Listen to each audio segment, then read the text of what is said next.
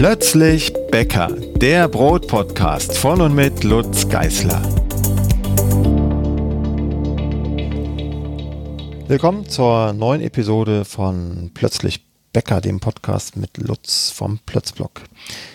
Wir kümmern uns heute um das Thema Sauerteig. Wie stelle ich einen Sauerteig her? Und wir heißt Tobi und ich. Moin, moin, ich bin auch wieder da. Ja, genau. Also ich habe zwar schon einen, äh, ich persönlich, ähm, aber ich fände es gut, wenn wir als allererste richtige Episode einmal besprechen, wie macht man einen Roggensauerteig. Ja, das ist im Grunde ganz einfach. Man mische Mehl und Wasser zusammen und zwar, wenn es geht, Roggen-Vollkornmehl und wenn es noch besser geht, frisch gemahlen. Meine Standardanleitung ist einfach äh, 50 Gramm Roggenvollkornmehl mit 50 bis 60 Gramm Wasser mischen zu einer mörtelartigen Masse und das Ganze lassen wir dann stehen bei Raumtemperatur, besser noch bei 28 Grad für ungefähr 24 Stunden. Und dann sollte sich da was getan haben. Dann sollten sich in dem Gläschen mit Deckel möglichst in dem Gläschen Bläschen zeigen. Das Volumen muss sich nicht unbedingt vergrößert haben, aber es sollten zumindest Bläschen da sein. Ja, und dann haben die Tierchen, die man da vermehrt hat, im Laufe der 24 Stunden Hunger und kriegen die zweite Fuhre an Futter. Die dann auch wieder mit 50 Gramm Mehl und 50 Gramm Wasser in das Glas kommt, in das gleiche Glas und dann lässt man das Ganze wieder stehen. Gern auch wieder bei 28, 30 Grad. Und dann beschleunigt sich das Ganze schon. Und dann ist man innerhalb von 12 bis 24 Stunden, meistens eher bei 12 Stunden angesiedelt, wieder fertig. Das heißt, das Volumen hat sich in dem Fall dann schon verdoppelt. Und dann geht es wieder hin, wieder Mehl und Wasser dazu. Und das ist ein Kreislauf, den man immer so weiter treiben kann. Man braucht dann aber eben ein riesiges Gefäß. Und deshalb geht es dann bei Schritt 3 schon darin, ein bisschen zu selektieren. Dann nehmen wir also nur noch zum Beispiel 50 Gramm vom vorherigen Füttern. Also 50 Gramm von der verdoppelten Masse und geben dazu 50 Gramm Roggenvollkornmehl und 50 bis 60 Gramm Wasser, mischen das wieder um zu einer mittelartigen Masse, lassen es reifen und wenn sich das Volumen wieder verdoppelt hat, das kann dann schon nach zwei bis zwölf Stunden sein, dann nehmen wir uns wieder 50 Gramm weg aus diesem reifen Glas in ein neues Glas, mischen wieder 50 Gramm Mehl und Wasser zu. Und so geht das weiter, weiter, weiter, bis der Sauerteig auch sauer riecht und nicht mehr nach altem Schuh oder nach verfaulten Eiern stinkt. Das tut er nämlich am Anfang ganz oft, sondern er sollte ganz angenehm säuerlich, wildsäuerlich riechen. Und wenn das der Fall ist, dann kann man auch mal eine Pause einlegen und den erstmal in den Kühlschrank verbannen. Okay, das war ja einfach. Also ich wiederhole nochmal. Man fängt an mit nur Wasser und Mehl, ne? Also 50 Gramm genau. Mehl. Wasser nimmt man auch per Gramm, weil Milliliter wahrscheinlich zu schwierig zu messen sind? Ja, erstens ist es schwierig zu messen und zweitens wird es einfach genauer. Ne? Also ja. beim Backen nimmt man einfach immer die Waage und dann hat man keine Probleme. Okay, also man braucht eine Waage, man braucht ein äh, Behältnis, altes, äh, ausgespültes Marmeladenglas vielleicht oder so. Ähm, genau, möglichst hohes Glas. Mhm. So, 50 Gramm Mehl, 50 Gramm Wasser, einen Tag warten. Dann gibt es Bläschen und es riecht ein bisschen komisch und dann geht es immer so weiter. 50 Gramm Mehl, 50 Gramm Wasser. Ähm, was mache ich, wenn das, also ja gut, am, nach dem zweiten Tag hat man 200 Gramm Masse da drin, wenn ich richtig gerechnet habe. Mhm. Ja. Und doppeltes Volumen, dann könnte es schon eng werden im Marmeladenglas. Aber da darf man ja auch schon irgendwie nur einen Teil davon nehmen. Genau, dann könntest du einen Teil davon wegnehmen. Oder wenn du der Sache nicht traust, einfach ein größeres Gefäß und oben rauf füttern nochmal 50 Gramm Mehl und Wasser. Das Problem ist halt einfach, dass sich das Ganze beschleunigt. Ne? Wir geben ja dann immer im Vergleich zur Ausgangsbasis, zur Ausgangsmasse immer weniger Nahrung zu. Also die Tierchen, ich nenne die immer scherzhaft Tierchen, sind ja Mikroorganismen. Ähm, die Mikroorganismen haben im Vergleich zum Anfang immer weniger Nahrung, weil es ja immer mehr Mikroorganismen werden. Das ist ja das ganze Ziel der Aktion. Man will die Mikroorganismen vermehren. Und wenn ich dann immer nur 50 Gramm Mehl oben rauf gebe, dann habe ich immer weniger Nahrung für alle. Okay. Genau. Und äh, irgendwann ist dieser Prozess so weit, dass man ähm, sagen kann, jetzt ist der Sauerteig fertig, indem man es einfach immer wieder wiederholt hat, was man da jetzt gemacht hat. Ähm, und kann das, das Endergebnis in den Kühlschrank stellen, beziehungsweise dann zum Brotbacken verwenden. Ja, Das ist erstmal die Grundannahme. Äh, das hängt natürlich sehr davon ab, wen ich mir da eingefangen habe über die Schale am Getreidekorn. Deshalb nehmen wir ja Vollkornmehl, weil die Tierchen an der Schale vom Getreide hängen. Ähm, und wie gut ich sie vermehren konnte. Wenn ich jetzt einen guten Besatz hatte, einen guten mikrobiellen Besatz, dann kann ich diesen mal, vierten, fünften Ansatz auch schon verwenden, wenn er säuerlich riecht, um damit einen richtigen Sauerteig herzustellen, nach Rezept, also nach einem x-beliebigen Sauerteigbrotrezept. Werde aber wahrscheinlich merken, dass der Trieb, also die Reifezeit letzten Endes ein bisschen länger ausfällt, als das im Rezept steht. Und der Geschmack und die Säure unter Umständen noch nicht so ausgeprägt sind wie bei einem etablierten, erwachsenen Sauerteig. Aber man kann es zumindest probieren und sollte es auch probieren, um den eigenen Sauerteig einzuschätzen. Und ansonsten geht es dann einfach darum, den Sauerteig zu pflegen und auf Trab zu bringen, erwachsen werden zu lassen. Okay, das ist dann also quasi ähm, einerseits die, die Leistungsfähigkeit des Sauerteigs, also wie, wie triebstark ist er, also wie, wie stark ist quasi die Bläschenbildung. Ähm, und andererseits auch der, eine, eine Geschmacksfrage, also wie, wie schmeckt mir das Brot denn dann? Also jeder Sauerteig schmeckt so ein bisschen anders, habe ich das richtig verstanden? Ja, genau. Das hängt auch wieder von den mikrobiellen Zusammensetzungen ab. Man hat ja ein ganzes Orchester an Milchsäurebakterien und Hefepilzen in seinem eigenen spontan gezüchteten Sauerteig und je nachdem, wie man die Bedingungen setzt, die Stellschrauben dreht, dominieren halt die einen oder die anderen mehr. Und dann hat eben auch jeder Sauerteig im Brot am Ende einen anderen Geschmack. Das ist das Spannende an so spontan Sauerteigen, dass man sie eben nicht vorher kalkulieren kann und wenn tausend Menschen einen ansetzen, dann schmeckt bei tausend Menschen das Brot anders. Okay, ähm, jetzt tun sich noch eine ganze Menge Fragen auf. Erstens, ähm, was kann dabei alles schief gehen? Aber viel spannender finde ich jetzt gerade die Frage, was mache ich denn, wenn ich nicht zufrieden bin mit meinem Sauerteig? Also wenn der Trieb vielleicht okay ist, ähm, aber der Geschmack vielleicht ein bisschen langweilig ist oder ein bisschen, also was, was kann denn da sein? Naja, also der Geschmack wird ja nicht nur durch die Mikroorganismen gebildet. Das hängt auch sehr von der Rezeptur ab, der, der Brotrezeptur. Wenn der Sauerteig jetzt im Grunde nach nichts riecht, außer vielleicht ein bisschen säuerlich, dann kann man schon versuchen, den über eine etwas festere Führung, also ein bisschen weniger Wasser als Mehl zu nehmen, über eine kältere Führung, also nicht bei 28 Grad, sondern bei 20 Grad unter Umständen reifen zu lassen. Da kann man über verschiedene Stellschrauben schon auch die geschmackliche Richtung ein bisschen drehen, also vor allem was den Säureanteil angeht am Sauerteig der dann auch wieder einen Einfluss auf den Geschmack hat. Oder die andere Variante ist nochmal neu starten mit einem anderen Mehl von einem anderen Hersteller oder vielleicht sogar ein anderes Getreide zu nehmen, zum Beispiel das Ganze mit Weizenvollkorn mal zu probieren oder mit, mit ähm, Dinkelvollkorn oder ganz exotischen Sachen, Reisvollkornmehl und so Geschichten, Gerstenvollkornmehl. Da kann man ganz viel geschmacklich auch tun. Man könnte auch mit Hefewasser spielen, das ist aber nochmal ein Thema in einer anderen Episode. Auch damit kann man Sauerteige herstellen die andere Aromen bilden. Es gibt also eine ganze Bandbreite, aber in aller Regel macht man nichts falsch, wenn man Roggenvollkornmehl nimmt und dann kann man ja den eigenen Roggensauerteig auch umzüchten in andere und dadurch, dass man eine andere Nahrung dann zugibt, zum Beispiel eben Weizenmehl, dominieren dann auch andere Mikroorganismen oder andere Stämme einer Mikroorganismenart und bringen andere Aromen in das, in den, bringen andere Aromen in den Sauerteig oder dann am Ende auch in das Brot. Okay, ähm, was ist denn, wenn ich das Gefühl habe, den Termin irgendwie verpasst zu haben? Also wenn ich das Gefühl habe, oh, das war jetzt vielleicht ein bisschen lang, ist jetzt vielleicht ein bisschen flüssig geworden oder es sieht ein bisschen komisch aus oder es riecht ein bisschen arg streng irgendwie beim dritten oder vierten Durchgang. Was mache ich dann? Dann am besten beide Daumen drücken, weil der in der Anfangsphase, in der Geburtsphase sehr sensibel ist, wie so eben wie ein Baby. Ne? Wenn, wenn man da irgendwas Gravierendes vergisst, dann ist das Baby auch nicht mehr am Leben. Und das passiert beim okay. Sauerteig tatsächlich auch ganz oft.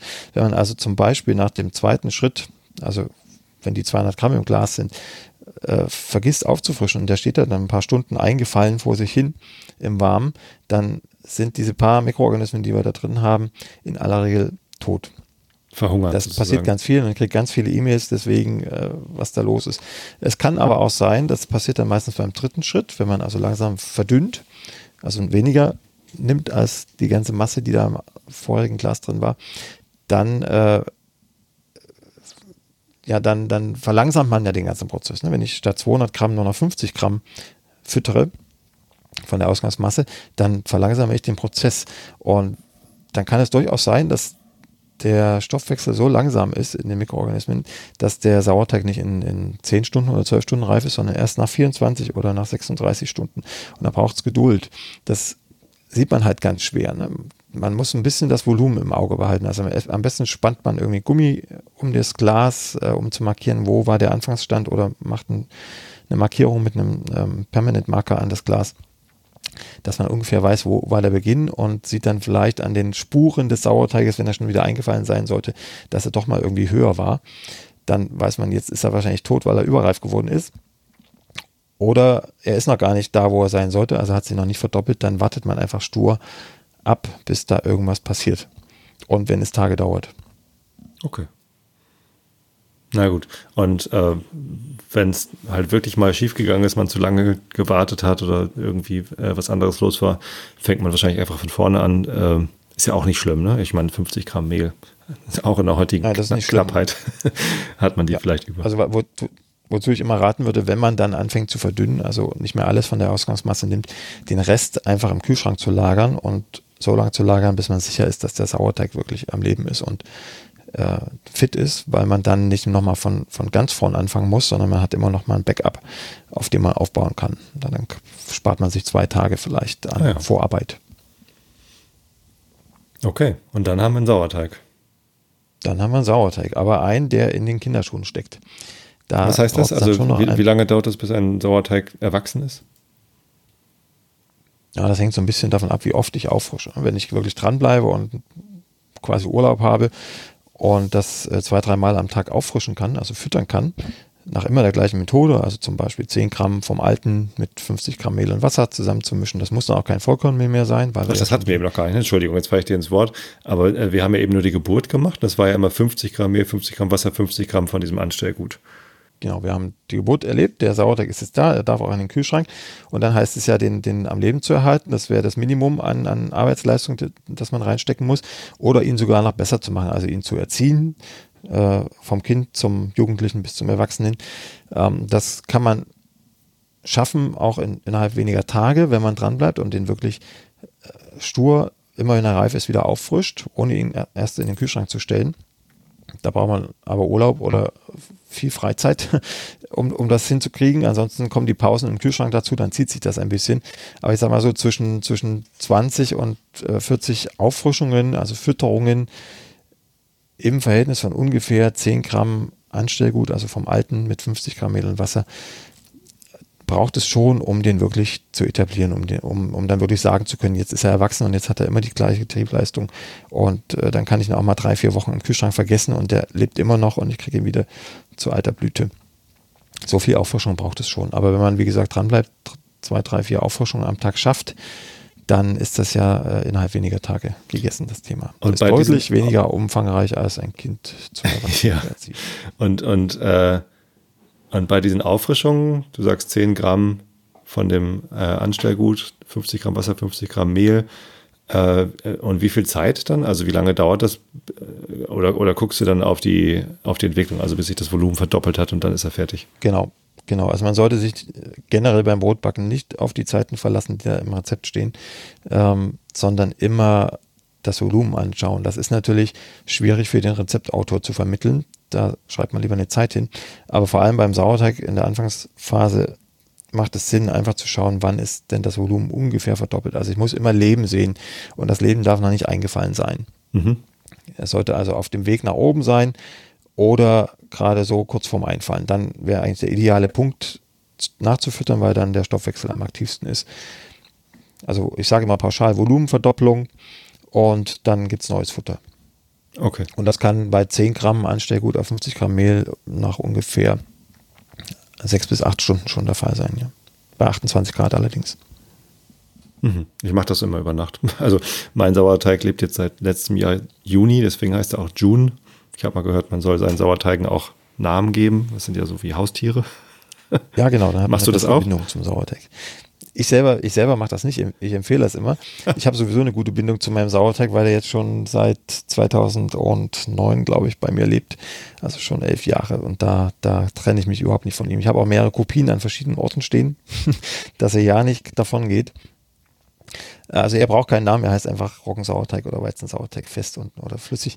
Aber wenn, ich kann, also ich kann das sehr, sehr gut nachvollziehen. Ich, mir schreiben ganz viele Leute immer, dass, dass sie ihren Sauerteig benannt haben und jetzt können sie auch nicht mehr ohne ihn. Also es ist wie, tatsächlich wie ein Haustier. Und das macht schon Sinn. Man hat wirklich eine bessere Bindung zum Sauerteig, wenn er einen Namen hat.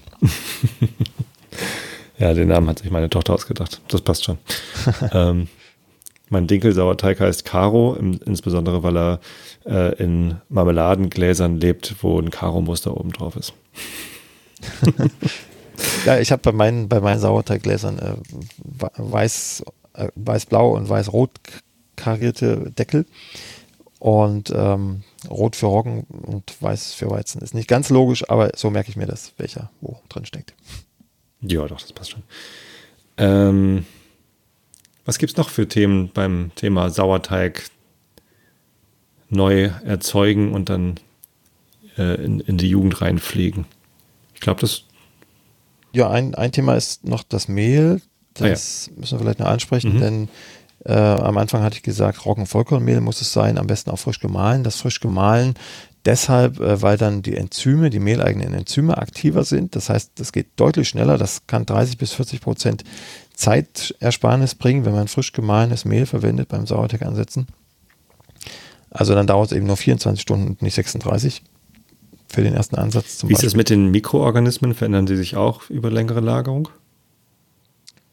Ähm, nicht unbedingt. Also was sich verändert, ist die Enzymatik. Je länger das Mehl liegt, umso enzymschwächer wird das Mehl. Aber die Mikroorganismen sind ja im Grunde in so einer Art Dauerstadium am Korn oder dann im Mehl behaftet. Die sterben nicht so einfach weg. Die, okay. Also es sind dann die, die auch mit Trockenheit ganz gut umgehen können.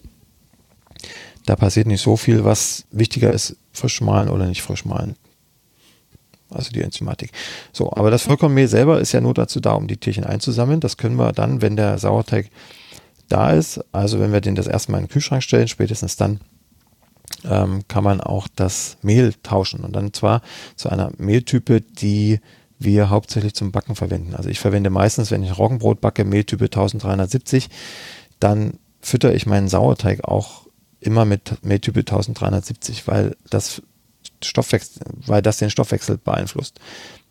Wenn ich jedes Mal das Futter wechsle, also zu jeder Auffrischung, zu jeder Fütterung eine andere Mehltype nehmen würde, dann äh, müsste sich jedes Mal der Stoffwechsel wieder umbauen, anpassen an den neuen Mineralstoffgehalt, Nährstoffgehalt. Und das bringt einfach Zeitverluste mit sich und würfelt so ein bisschen das mikrobielle Leben durcheinander. Das ist so, als wenn wir jede Woche umziehen müssten in die neue Wohnung. Und deshalb füttern wir immer konstant mit einer Mehltype. Das kann auch gern weiter Vollkornmehl sein. Das kann aber eben auch, wenn ich sowieso regelmäßig mit einer anderen Type backe, die Type sein, die dann sowieso auf den Sauerteig wartet. Okay. Ähm, das heißt, wenn ich, wenn ich ganz selten Vollkornbrot backen möchte, dann, dann sollte ich halt, nachdem ich den Sauerteig mit Vollkornmehl geboren habe, ähm, vielleicht umsteigen. Ähm, wie ist es, äh, wenn ich ähm, in den Rezepten, die ich später benutze, äh, eine Mischung verwende aus Vollkorn und einem anderen Mehl? Sollte ich dann auch zum Füttern diese Mischung verwenden oder ist das dann egal? Also es gibt ja den, den optimalen Weg und den, den praxistauglichen Weg. Der, der optimale Weg wäre aus meiner Sicht tatsächlich, wenn ich wirklich immer mit dieser Mehlmischung arbeite, auch den Sauerteig immer mit dieser Mehlmischung zu füttern praxistauglich ist das natürlich nicht, ständig diese Mischung herzustellen, dann würde ich mich für eins entscheiden. Und dann würde ich mich eher für das Vollkornmehl entscheiden, weil da einfach mehr Nährstoffe, Mineralstoffe drin sind. Also mhm. das gibt einfach den besseren Sauerteig am Ende. Okay. Ja. Ähm, ich glaube, das Thema äh, Sauerteig umerziehen äh, machen wir ein anders mal. Dann haben wir jetzt in dieser Episode einmal den, den ersten Schritt zum Sauerteig Jetzt haben alle Hörer einen Roggensauerteig hergestellt, beziehungsweise wissen jetzt, wie es geht, äh, machen das jetzt. Und in der nächsten Episode machen wir ein ganz einfaches Brot aus diesem frisch geborenen Roggensauerteig. Ja, das nehmen wir uns fest vor und das werden wir auch schaffen. Wunderbar. Alles klar. Danke. Ja, bis zum nächsten Mal. Bis zum nächsten Mal. Tschüss. Tschüss. Die nächste Folge von Plötzlich Bäcker, dem Brot-Podcast, gibt es ganz bestimmt. Wenn du bis dahin meine Arbeit am Blog oder für diesen Podcast unterstützen möchtest, dann klicke dich auf plötzblog.de slash unterstützen. Vielen Dank.